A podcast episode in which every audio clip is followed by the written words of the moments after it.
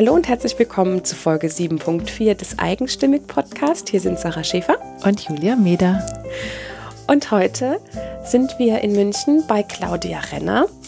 Und ich kenne Claudia, weil ich ihren Podcast innerhalb kürzester Zeit komplett durchgehört habe. Und das kam so, weil sie uns ein Kompliment zu unserem Podcast gemacht hat und dann habe ich mir ihren angeguckt, das erklären wir alles im Interview.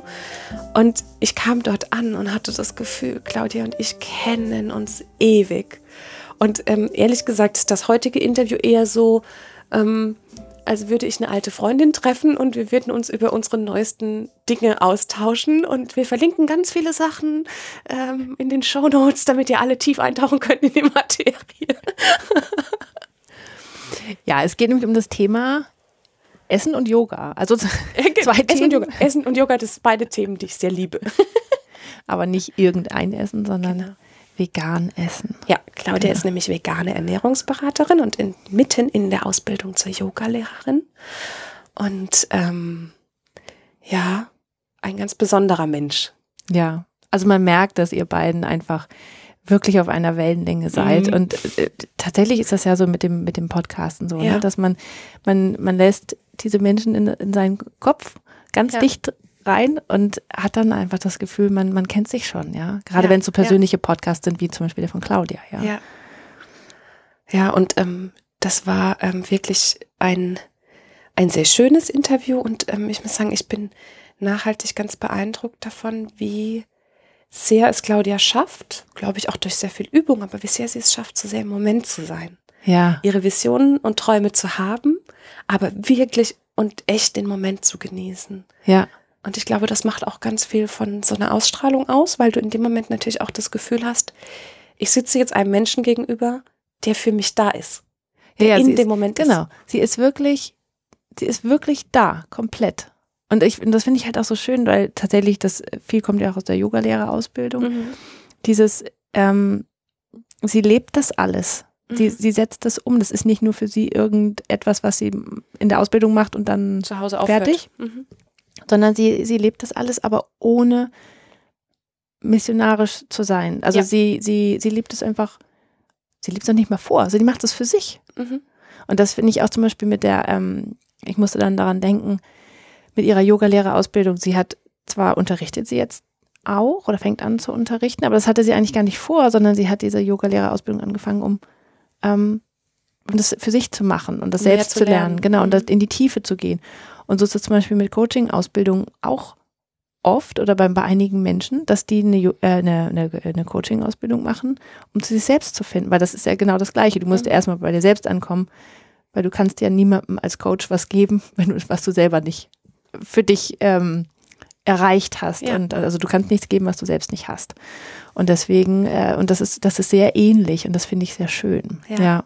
Und so zieht sich durch. Also Claudia erzählt auch die Geschichte, wie sie ähm, eigentlich über das Veganwerden zum Bloggen kam und dann zum Podcasten.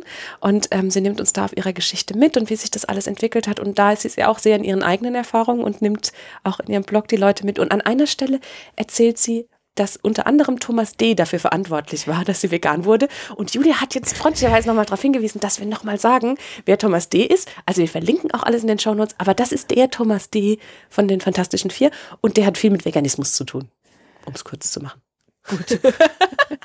ich habe mir gedacht, dass es der vielleicht Thomas D. Ja. ist von den Fantastischen Vier, aber ich war mir nicht ganz sicher und ich dachte, vielleicht ja, man ist halt manchmal in Themen ja. echt so drin, ne? dass man, ähm, dass man dann so drüber ja. weiterredet. Dann ist es klar, dass es und, der Thomas genau. ist. Und dafür ist es gut, dass wir zu zweit sind und die Sachen immer noch mal zu zweit hören. und ähm, ja, ach und ansonsten ähm, hätte ich, glaube ich, noch ewig, hätten wir da ewig sitzen können noch und ähm, noch schwätzen können. Wir haben es künstlich kurz gehalten, in Anführungszeichen. Und äh, ja, jetzt wünsche ich dir ganz viel Spaß mit Claudia. Wir sind heute in München und während Julia mit Marie auf dem Spielplatz halb München unsicher macht, sitze ich heute Claudia Renner gegenüber. Claudia, ich habe mich gefreut wie ein Sellerieschnitzel, würdest du sagen, dass ich heute hier sein darf. Oh, Sarah, ich freue mich so sehr, dass ich Teil von eurem wundertollen Podcast sein darf. Das glaubst du gar nicht. Also, ähm, wo du mir geschrieben hast, wir kommen nach München und wir würden dich so gern interviewen. Ich saß hier mit so einem Grinsen auf dem Gesicht und war so, ja, so schön. Vielen das, Dank. Wir haben uns tatsächlich ja äh, dadurch kennengelernt, dass du, du hast so eine goldige und, und liebe Dankesmail geschrieben und gesagt, hey, ich mag euren Pod- Podcast, ihr seid toll. So, hm, dann habe ich mir mal deine Seite anguckt und dachte, boah, die ist ja auch ganz tollen Podcast und erzählt darin wahnsinnig tolle Geschichten und dann war das irgendwann relativ schnell klar, dass wir, dass du eine eigenstimmige Frau bist Ja, und da mitmachen musst. Im Hintergrund sitzt ähm, dein Hund Finn und im Gegensatz zu meinem Hund ist dein Hund relativ ruhig. Deswegen werden wir wahrscheinlich nicht so viel von ihm hören. Aber falls es Hintergrundgeräusche gibt, dann äh, weiß man, woher sie stammen. Genau, vielleicht wechselt er mal die Liegeposition so vom Hundebett auf die Couch oder dann wieder zurück. Und das war's. Das war's. Gut, der ist schon ein paar Jahre älter, das haben wir schon festgestellt, ja. Claudia, du bist Yogini und du bist Veganerin und du bist ayurvedische Ernährungsberaterin oder in der Ausbildung dahin. Das musst du jetzt erzählen. Ähm, ich bin in der Ausbildung zur Yogalehrerin. Ah, so rum was. Mhm. Die dauert nämlich vier Jahre, weil ich mich für die BDY-Ausbildung entschieden habe und das zieht sich. Aber das ist gut so. BDY ist der Bund. Bund der, Der- deutschen Yogalehrenden. Ah, ja. Okay. Oder der Yoga-Lehrenden in Deutschland. Und äh, mir war das halt so wichtig, was zu haben, was, also wo ich reinwachsen kann. So ganz langsam, weil mein Leben ist sonst irrsinnig schnell und ich bin so ganz diszipliniert und will immer alles schnell hopp die hopp schaffen und abhacken. Und da dachte ich mir, ich brauche einen anderen Weg. Und das zeigt sich als genau das Richtige für mich, weil es ist halt ein Wochenende im Monat, wo wir in der Schule zusammen sind. Und so hat das so eine konstante Ruhe einfach. Und da ist kein Lernstress dahinter und man kann selber halt auch wachsen und sich entwickeln. Ja, und wird dann nicht so durchgeschoben. Genau, Ne? So, genau. Schnelligkeit. Also das ist das Schöne. Ähm, über diese Yogaschule kam der Ayurveda in mein Leben. Da habe ich aber jetzt keine gesonderte Ausbildung, sondern es ist einfach Teil der Yoga-Ausbildung. Ah, okay. Und mich hat das aber so fasziniert, weil ich halt auch an mir selber so positive Veränderungen dadurch festgestellt habe, dass ich dann halt ja privat einfach mich noch mehr eingelesen, eingeguckt habe. Aber da habe ich jetzt noch, sage ich mal, keine Ausbildung. Ähm, Finde das aber super spannend. Und ja, vegan wurde ich ja 2011, also vor sieben Jahren mittlerweile schon. Und da ist dann eben so der Blog entstanden. Dann habe ich immer mehr für Ernährung interessiert. Es war vorher schon spannend, aber halt nicht so sehr. Und habe jetzt dann beschlossen, eben vegane Ernährungsberaterin zu werden. Schön. Genau. Und du hast auch ähm, Kochbücher geschrieben oder Bücher geschrieben, wenn ich mich nicht. Ja, also Aha. äh, es gibt ein Nicht-Kochbuch. Ein Nicht-Kochbuch? Siehst du, dann war das eigentlich ja die richtige Einleitung. Ja, ein Kochbuch, genau. Bücher geschrieben. Ja, genau. Äh, das heißt äh, roh vegan und da geht's eben Ah. ganz gezielt um dieses Rohkostexperiment, was ich mal über zwei Monate ähm, ja, mir selbst quasi auferlegt habe, wenn man so sagen möchte. Und da kam dann ein Verlag auf mich zu und hat gesagt, möchtest du darüber nicht schreiben? Also quasi aus dem Blog das in so ein Buch packen. Und dann war ich aber noch an zwei weiteren Büchern mitbeteiligt. Das heißt, du hast dich mal versuchsweise roh vegan ernährt. Das heißt, du hast mh, wahrscheinlich nur Dinge gegessen, die natürlich keine tierischen Produkte beinhaltet haben. Und roh bedeutet nicht, ga- nicht warm gemacht. Genau, also unter 42 Grad. Ah. Und das heißt, man isst halt irrsinnig viel Obst und Gemüse, Aha. Nüsse, Samen in die Richtung hin, keimt dann auch sehr viel. Aber ähm, das, ich weiß noch ganz genau, ich war dann ähm, auf Hofbutenland an der Nordsee und da war gerade so Spargelzeit. Und dann war Schluss mit roh.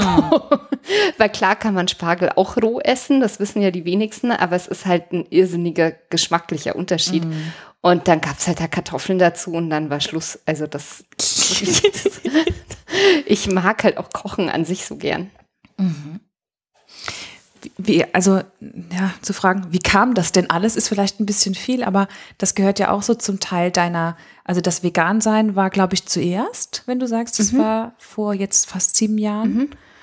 Und ähm, war das der Ausgangspunkt für alles, was jetzt passiert?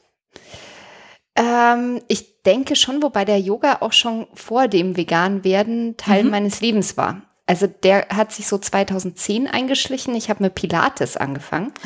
Und das war Einstiegsdroge für viele. Ja, und dann, dann sagt die, die Lehrerin zu mir, du, ich glaube, dir würde Yoga auch ganz gut.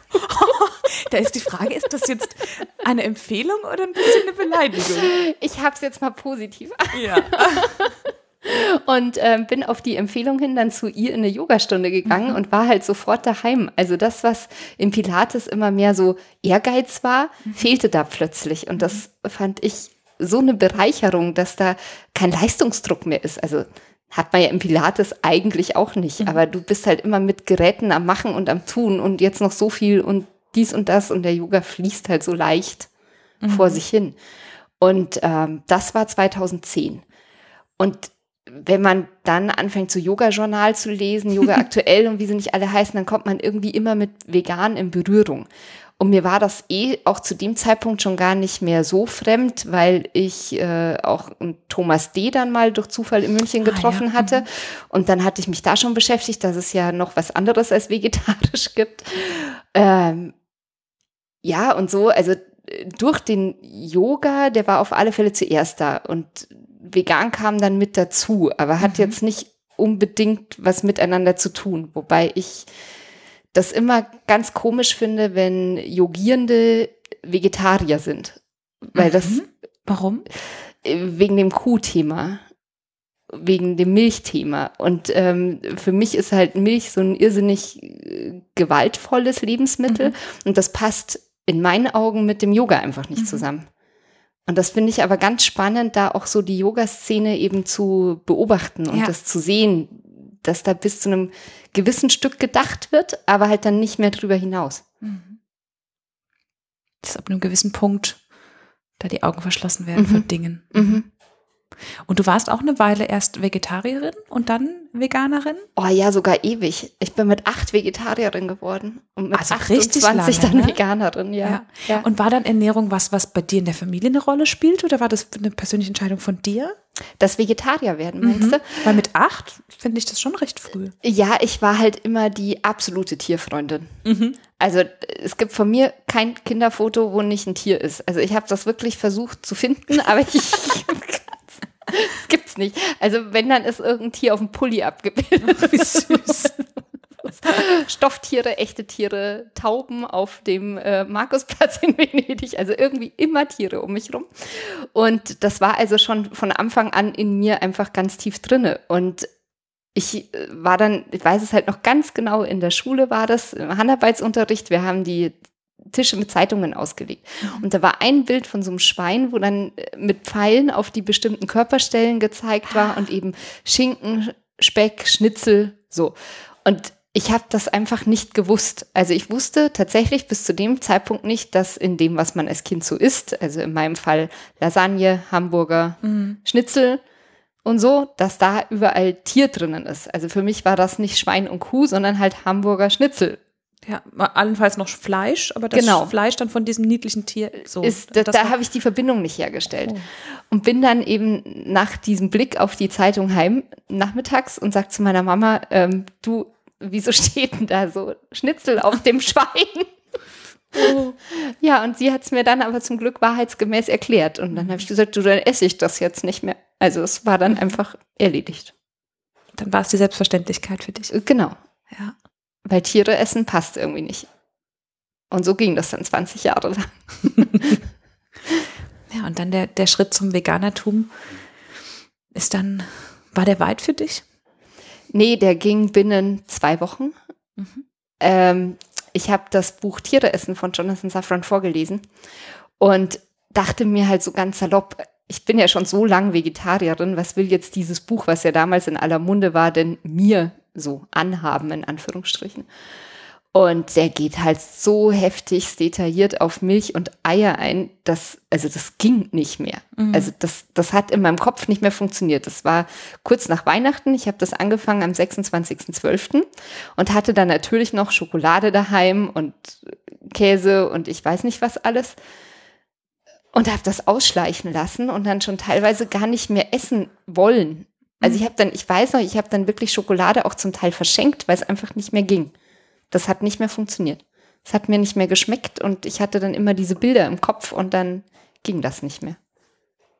Ja, und das, das war auch nicht schwer, weil ich habe jetzt da ähm, vor kurzem noch mal drüber nachgedacht. Ich hatte dann Käse zum Beispiel schon umgestellt gehabt auf äh, den wirklich vegetarischen Käse, weil da ist ja ein Enzym aus Kälbermägen teilweise drinne, was ich auch nicht wusste, bis es mir mal jemand gesagt hat. Und ähm, hatte schon ganz viele Pflanzendrinks nur noch, warum Mhm. auch immer, ich weiß es nicht mehr. Aber irgendwie ähm, war das daheim eh schon sehr wenig. Eier haben mir eh noch nie pur geschmeckt, also sehr, sehr gerne in Form von Kaiserschmarrn und Kuchen und solchen Geschichten. Aber halt nicht so Omelette oder Rührei oder Spiegelei, was auch immer. Ähm, das, da war ich eh nie der Fan von. Und daher war das für mich tatsächlich dann gar nicht so schwer umzustellen. Und für dein Umfeld? Ähm, ich habe das erst nach und nach erzählt.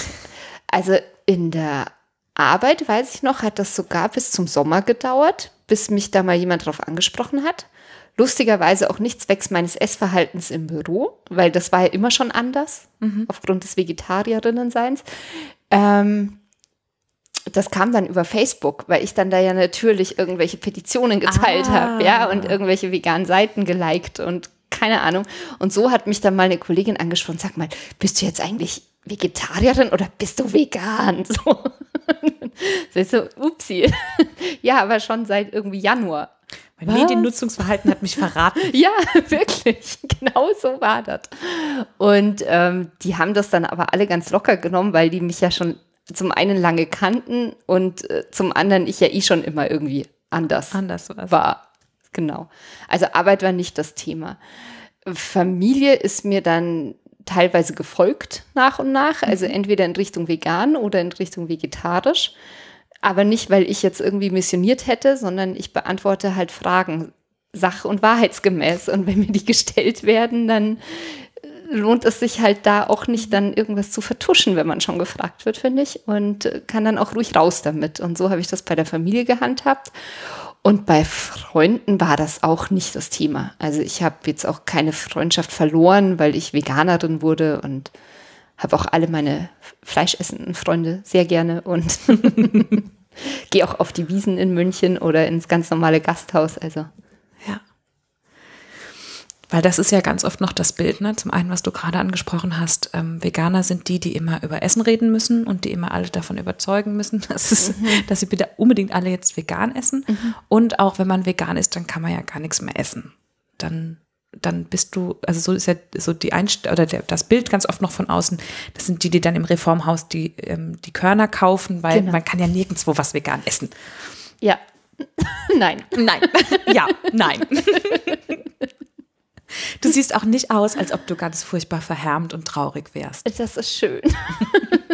Das beruhigt mich jetzt ungemein. Muss man ja im Podcast dazu sagen, können die Leute ja nur hören. Stimmt. Quasi. Ja, gut, wir machen auch Bilder, ja, aber. Ja, ja. Ja. Nee, und mir geht's auch echt gut. Also ich habe den Veganismus echt immer als Bereicherung gesehen in meinem Leben. Also das war auch nie so, dass ich irgendwelche Gelüste hatte oder mir jemals gedacht hätte, oh, ich hätte jetzt aber gern XYZ, weil man wird ja aus, finde ich, einen von drei Gründen vegan. Ne? Das ist entweder so umwelttechnisch oder aus eigenen gesundheitlichen Gründen oder halt aus ethischen. Und bei mir ist ganz stark dieses Ethische im Vordergrund. Und zwar nicht nur in Anführungsstrichen Tieren gegenüber, sondern auch Menschen gegenüber. Ich habe mir dann halt auch freilich irgendwann mal die Frage gestellt, so würde ich denn eine Kuh so und so behandeln wollen? Und wenn ich diese Frage mit Nein beantworten kann, dann möchte ich ja aber auch nicht, dass das ein anderer Mensch für mich tut. Der vielleicht aus finanziellen Gründen, der den Job halt eben machen muss. Machen ne? Weil muss. nicht jeder von uns kann sich so die Jobs aussuchen. Genau. Das, das Glück hat nicht jeder. Genau. Und ähm, das ist halt so mein, mein Antreiber. Das finde ich einen Und- spannenden Aspekt, weil ganz oft wird wirklich ja nur das, das ethische, aus, wenn man von ethischen Gründen spricht, oft nur das Tierwohl so in den Vordergrund gestellt. Ne? Ja, und ich denke mir halt immer, mein Gott, so eine Bärchenwurst landet halt nicht einfach so im Regal, ja. Da passiert ja vorher was. Und das ist halt ganz normal, dass das nicht nur mit Maschinen passiert, sondern da sind Menschen in den Schlachthöfen und in der Verarbeitung beim Metzger etc. pp. Und ähm, da sollte man einfach, finde ich, halt auch hingucken. Weil das ja auch psychisch ein total spannender Aspekt ist. Also dadurch, dass ich es nicht machen will, weil die wenigsten Fleischesser haben ja tatsächlich mal ein Tier erlegt Getötet. und zerlegt, ja. Ähm, drum ist das einfach schön, da auch bewusst mit umzugehen und hinzugucken und halt nicht wegzuschauen. Und ohne dass du die Leute da so mit der Nase drauf stößt, ähm, hast du ja auch irgendwann den Schritt gewagt und hast gesagt, du gehst quasi an die Öffentlichkeit. Das klingt jetzt, als hättest du ein Enthüllungsbuch geschrieben. ich meine damit aber eigentlich nur in Anführungszeichen deinen Blog und äh, vor allem deinen Podcast, den ich sehr mag. Oh, danke. Das freut mich. Ja, ich habe mich, ähm, also neben den Themen, weil ähm, mir das Thema eben nicht so fern liegt, ähm, ich mag sehr gerne, wie du das R rollst. das mochte ich gerne. Aber vielleicht erzählst du am besten mal über den Podcast und wie für dich, wie du überhaupt dazu kamst, Bloggerin und Podcasterin zu werden. Äh, also Bloggerin ist einfacher erklärt, weil ich habe ja, also ich dachte mir dann, ich will jetzt für mich das irgendwo dokumentieren, dass ich jetzt vegan werde. Mhm. Und das war 2011, also vor Attila Hildmann. ähm. Für all die, die in dieser Vegan-Szene nicht eingetaucht sind, Attila Hildmann, Attila Hild oder Hillmann? Hild, Hildmann. Mhm. Ist ein veganer Koch und äh, er reiht sich so in so eine Hipster-Reihe ein, ein bisschen, ne? So. Ja, also ich ich, ich mag über ihn jetzt gar nicht so urteilen, weil ich finde es halt gut, was er für die Szene erreicht hat. Der hat es mhm. einfach geschafft, dass Vegan in den Medien landet, dass mhm. die Leute drüber reden und vor allem, dass niemand mehr Angst davor hat. Und halt das Wort ist so salonfähiger geworden. Ja, ne? genau. So mit, ja. ja. eben weil er so einer, so einer Kultur entspricht, die, die angesehen ist. Oder so ein, der könnte genauso gut auch Fitnessmodel sein. Ne? Ja. So, und deswegen passte das irgendwie. Es ist jetzt eben kein, keiner mit, äh, kein, mit Birkenstocks und weiß genau. es nicht, sondern genau. das ist so ein so, ein, typ, typ, halt. So ein ja. junger Typ. Ja, genau. Also vor Attila Hildmann. Vor Attila Hildmann, genau. Ähm, da gab es online noch kaum was zu diesem Thema vegan. Und ich habe mir dann eben gedacht, ich dokumentiere jetzt für mich meinen Umstieg und habe einen Blog gegründet, ohne mhm. zu wissen, was das für Auswirkungen hat, weil ich ja mir dachte, das liest ja keiner. So, und guck dann irgendwann mal wirklich, ich weiß nicht, irgendwann im Januar noch, aber mindestens zwei Wochen später mal in diese Blog-Statistiken rein und sehe, dass da hunderte von Leuten auf dieser Seite sind täglich. Und ich, Gott, das will, da liest ja jemand, was du schreibst. Also das war wirklich so. So bin ich ans Bloggen gekommen. Ich dachte mir einfach nur, ich habe keine Lust, Tagebuch zu schreiben im mhm. Sinne mit Stift und Zettel. Ich will, weil ich tippe recht schnell und gut, ich will das in den Computer reinhacken und äh, habe jetzt keinen Bock auf so ein endlos Word-Dokument. Okay, dann halt Blog. So. Ja, das ist ja ein Online, das war ja ins Tagebuch gedacht, ja, ne? So. Genau. Und äh, der, der war auch total unstylisch, weil ich mir ja keine Gedanken darüber gemacht habe, wer das denn jemals lesen wird. Ich habe da so vor mich hingeschrieben, jeden Tag und halt einfach nur geschaut, was passiert bei mir und was äh, möchte ich für mich festhalten.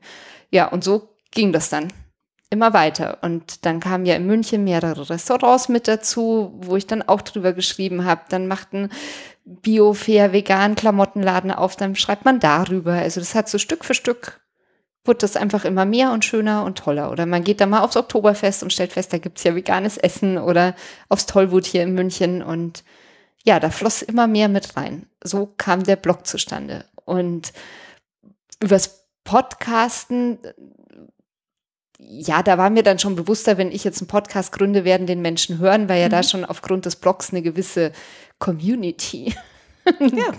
yes, da war. Ähm, also da war mir schon klar, wenn ich jetzt einen Podcast gründe, dann hören den auch Menschen. Aber ich habe einfach so eine Phase gerade, wo ich lieber rede als schreibe. Mhm.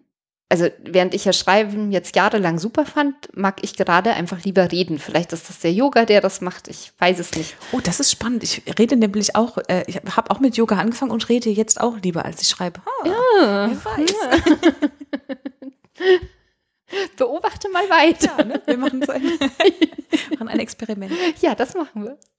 Ja, und da äh, kam dann eben der Podcast zustande. Und der heißt halt Ernährung und Yoga, weil ich halt mittlerweile mich nicht mehr nur als die Veganerin sehe, sondern mhm. da halt so viel mehr ist. Und weil vegan halt eben auch so viel mehr ist als nur Essen oder ja. eben nur einkaufen. Und ich dachte mir, ich brauche jetzt irgendeinen so Saloppnamen. Und aufgrund der Ausbildung eben zur Ernährungsberaterin lag das dann einfach nahe. Genau, so kam der Podcast zustande. Der auch einen sehr lustigen Namen hat. Ja, Friede, Freude, Süßkartoffel. Ich konnte es jetzt nicht sagen, weil der aus deinem Mund ganz anders klingt als aus meinem. ja, Friede, Freude, Süßkartoffel, genau. Und da geht es ähm, auch ganz viel, also ich habe dort nämlich auch die Geschichten von dir gehört, ähm, wie auch das Ayurveda einfach viel mit dir gemacht hat. Ne? Mhm.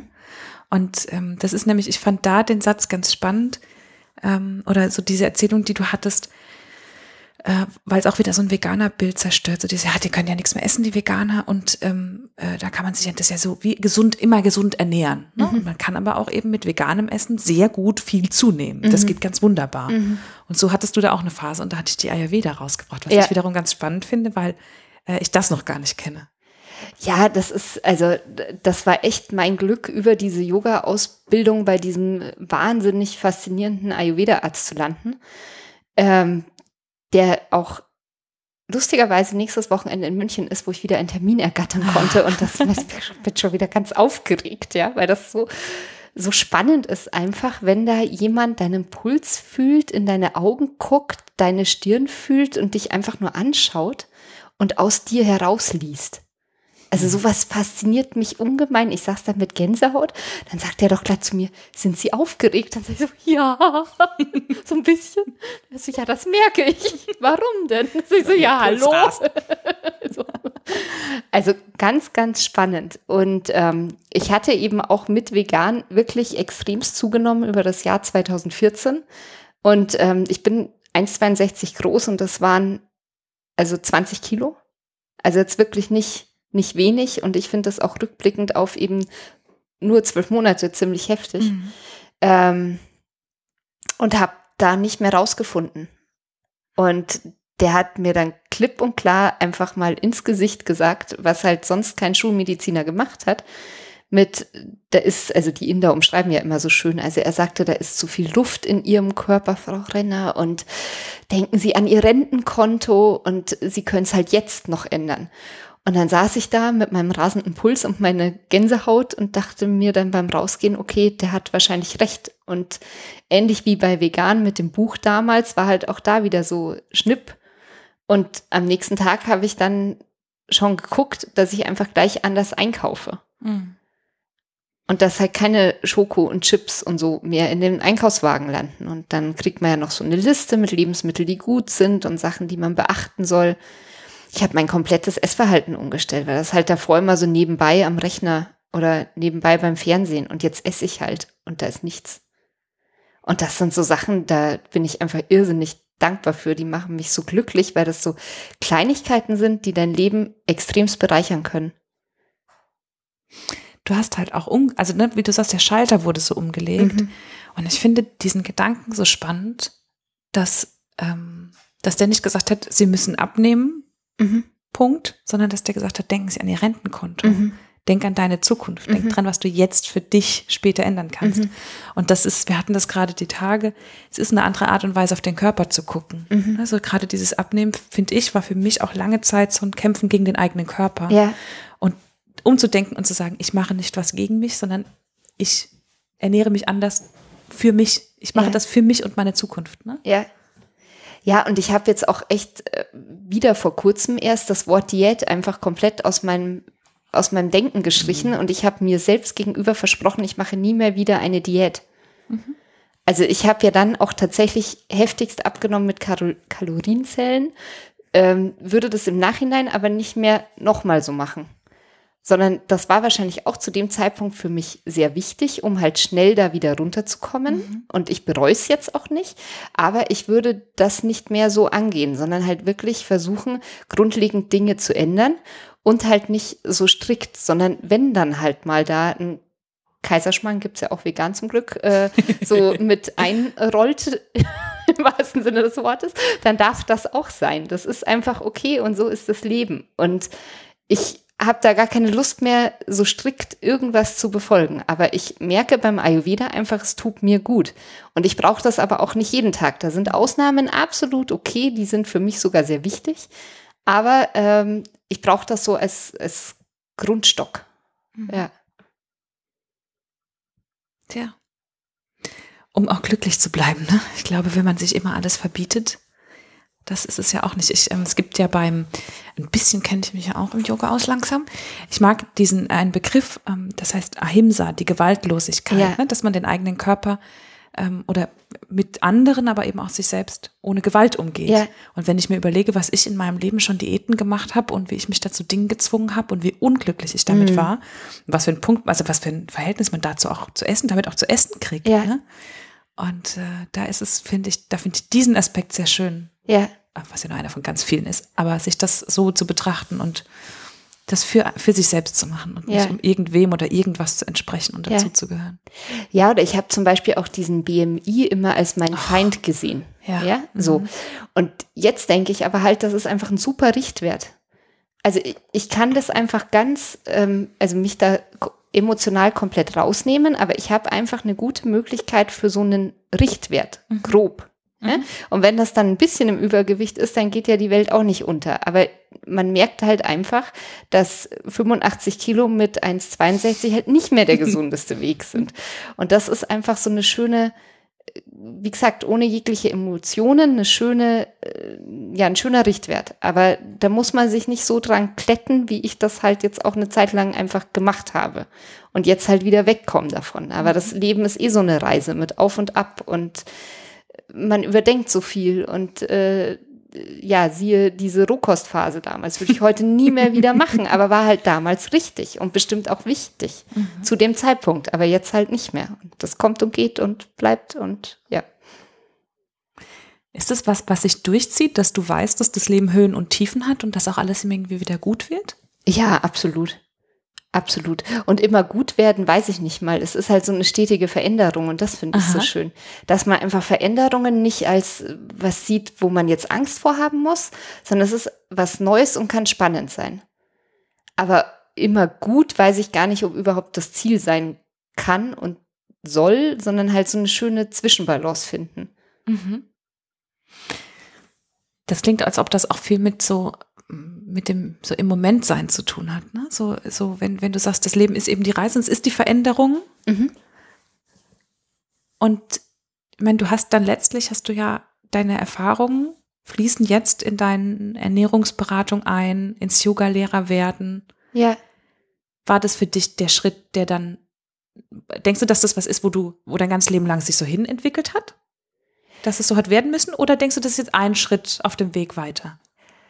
Ach, ich denke da gar nicht so sehr über später nach, sondern ich. Nicht ans Rentenkonto. äh, Nee, wenn man ans Rentenkonto denkt, macht man sich nicht Nee, selbstständig. nee, nee. Also ich, ich glaube, dass, dass das auch so eine wichtige Yoga-Botschaft ist, halt einfach diesen Moment jetzt zu genießen. Also ich sitze mit dir jetzt hier und habe gerade ein ganz tolles Interview und mir ist das gerade vollkommen schnuppe, was heute Abend noch passiert oder was heute Vormittag war. Und das ist aber sehr, sehr schwer und das funktioniert bei Weitem auch bei mir nicht in allen Lebensbereichen. Aber ich merke einfach, dass ich so Situationen immer mehr schätze und vor allem erkenne. Und ich glaube, dass das der große Unterschied ist. Also sich einfach dahin zu bewegen. Ich finde ja den Spruch, äh, der Weg ist das Ziel so. Aber Haben wir alle schon zu oft gehört. ja, aber es ist halt schon was dran. Also Ziele und Visionen sind eine ganz, ganz tolle Sache, aber sie lassen einen halt auch schnell vergessen, was auf dem Weg dahin alles passiert.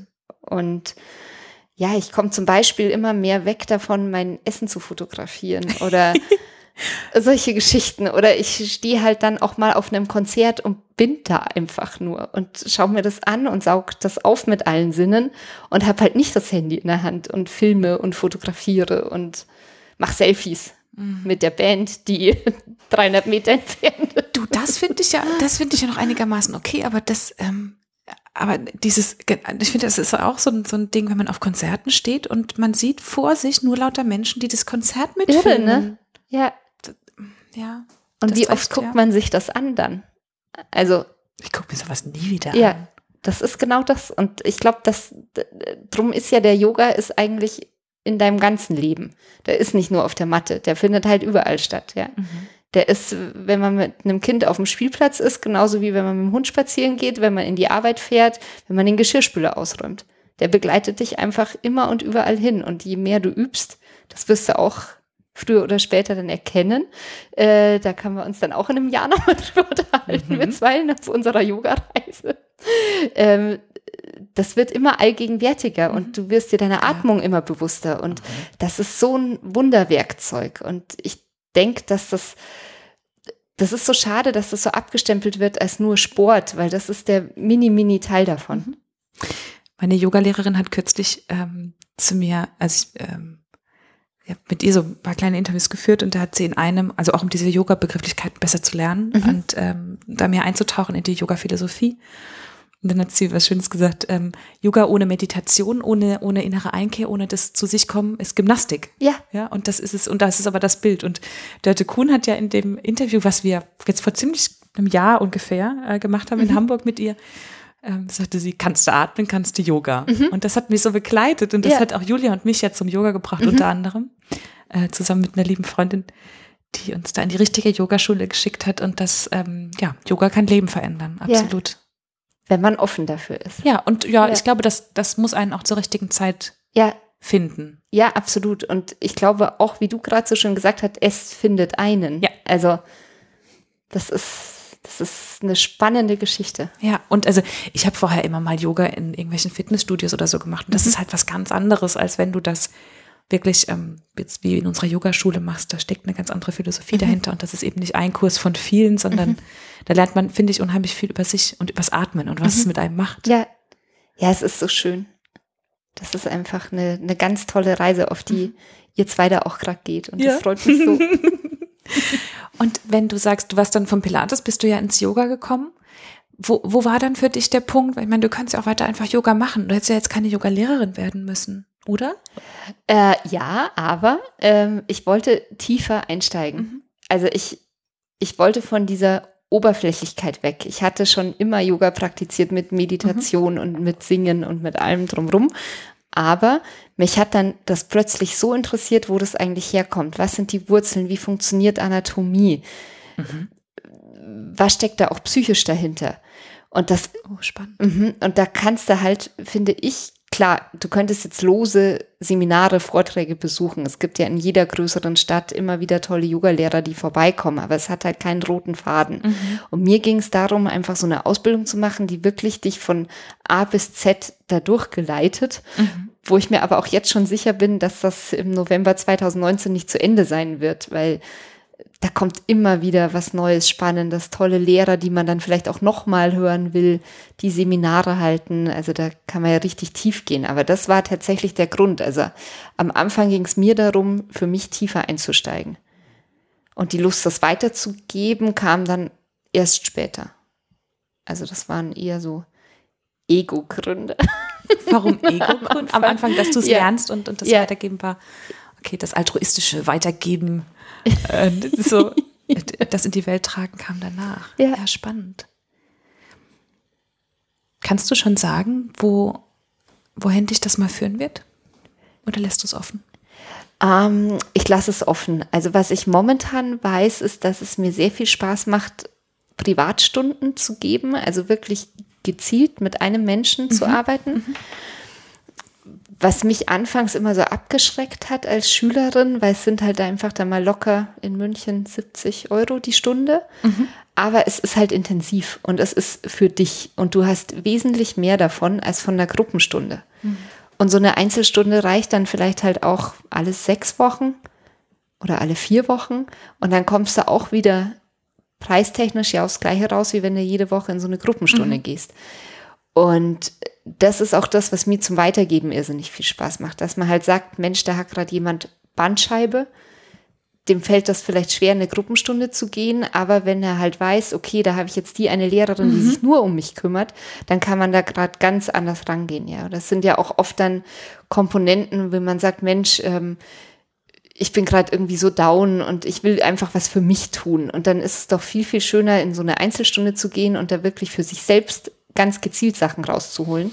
Da arbeitet ihr dann an, an, einzelnen, also wie jetzt entweder körperlichen Beschwerden oder, oder andere äh, Blockaden, die irgendwo sind und du arbeitest dann eine Asana, also eine Bewegungsfolge mit denen aus? Oder genau, wie machst du das? Genau, das, das läuft dann eben zusammen mit dem Schüler ab und aber halt auch, äh, dass man einfach darüber hinaus auch so ein bisschen schaut, ja. Was würde denn gerade vielleicht auch an Mantra gut tun? Mhm. Was passt denn da gerade zu dem Thema mit dazu? Und Therapeutisch ist immer noch mal eine andere Geschichte. Also da gibt es dann eigene Yoga-Therapie-Ausbildungen. Also ich würde mir jetzt aktueller Stand der Dinge nicht zutrauen, jemanden ähm, da ja wie eine Art Physio zu begleiten. Also das, Ja, das nicht. Aber man hat ja immer mal so wie Wehchen. Ja, zum Beispiel, oh, ich habe so ein Zucken in der Schulter und da kannst du halt sehr wohl mit bestimmten Übungen was machen. Ja, oder eben andere genau solche auslassen, die sowas vielleicht eher belasten Genau, als was anderes. genau. Ja. Einfach Alternativen schaffen, was in der Gruppenstunde bestimmt auch geht, aber halt nicht so sehr. Und das finde ich momentan spannend. den Yogaschüler eben in der, in der Stunde mehr, ähm, mehr abverlangt, dass der sagt, nee, die Übung mache ich so nicht, weil sie mir nicht Mhm. Ja. gut tut oder mir Ja. Wissen auf der Seite erfordert. Ne? Ja, und viele trauen sich dann vielleicht auch nicht, das zu sagen in so einer Gruppe von zehn Leuten, Mhm. in München teilweise 30, so, äh, hallo. Bei euch in München nochmal anders als bei uns. Ja, äh, wobei das dann auch wieder so eine Sache ist, wie viel Yoga ist das? Ja. Anderes Thema.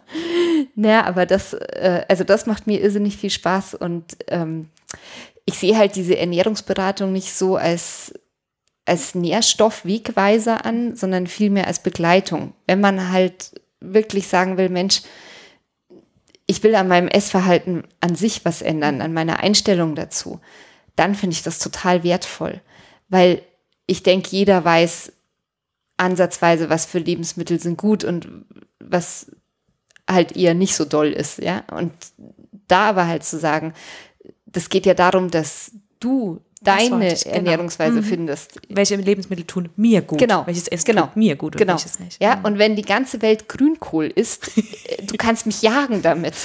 Ja, also Versteh es ich. funktioniert einfach nicht. Das ist nicht mein Gemüse. Und äh, dann ist es halt auch nicht. Und fertig. Mhm. Und das ist doch schön, da jemanden an der Seite zu haben, der einfach so einen Weg der Ernährungsumstellung mit einem geht. Und Mhm. das ist das, was mir auch Spaß macht. Und äh, ja, da gehe ich richtig drin auf.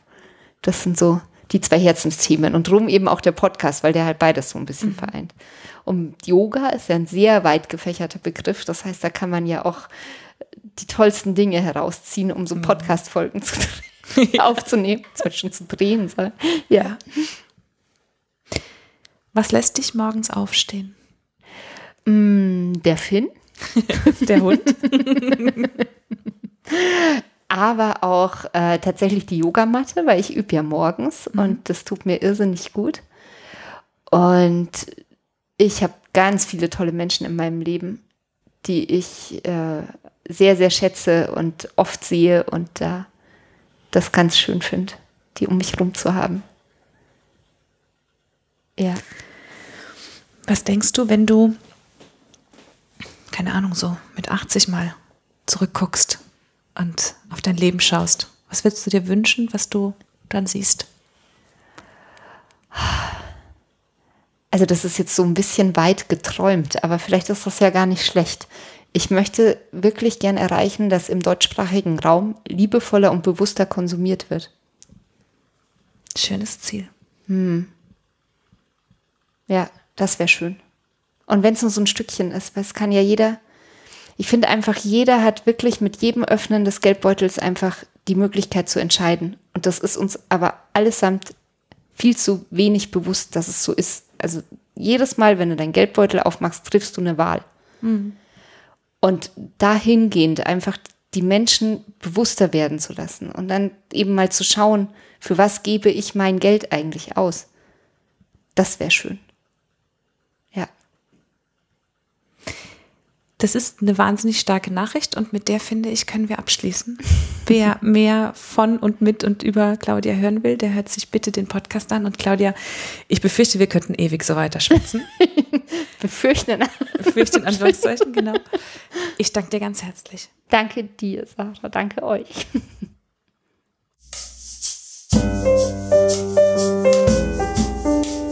Das war der Eigenstimmig-Podcast von Sarah Schäfer und Julia Meder. Und zu dieser wie zu jeder anderen Folge gibt es auf eigenstimmig.de einen Blogartikel mit ganz vielen Fotos von der Interviewpartnerin und weiteren Infos und Links. Und wenn dir gefallen hat, was du heute und sonst hier bei Eigenstimmig hörst, dann gibt es auf eigenstimmig.de eine Seite, die nennt sich Unterstützen und dort zeigen wir dir ganz viele Möglichkeiten, wie du uns Danke sagen kannst. Wenn du immer auf dem Laufenden bleiben willst, dann trag dich gerne in unsere Newsletter ein oder folg uns bei Instagram, Facebook oder Twitter. Dort sind wir unter eigenstimmig zu finden. Vielen, vielen Dank fürs Zuhören und bis zum nächsten Mal.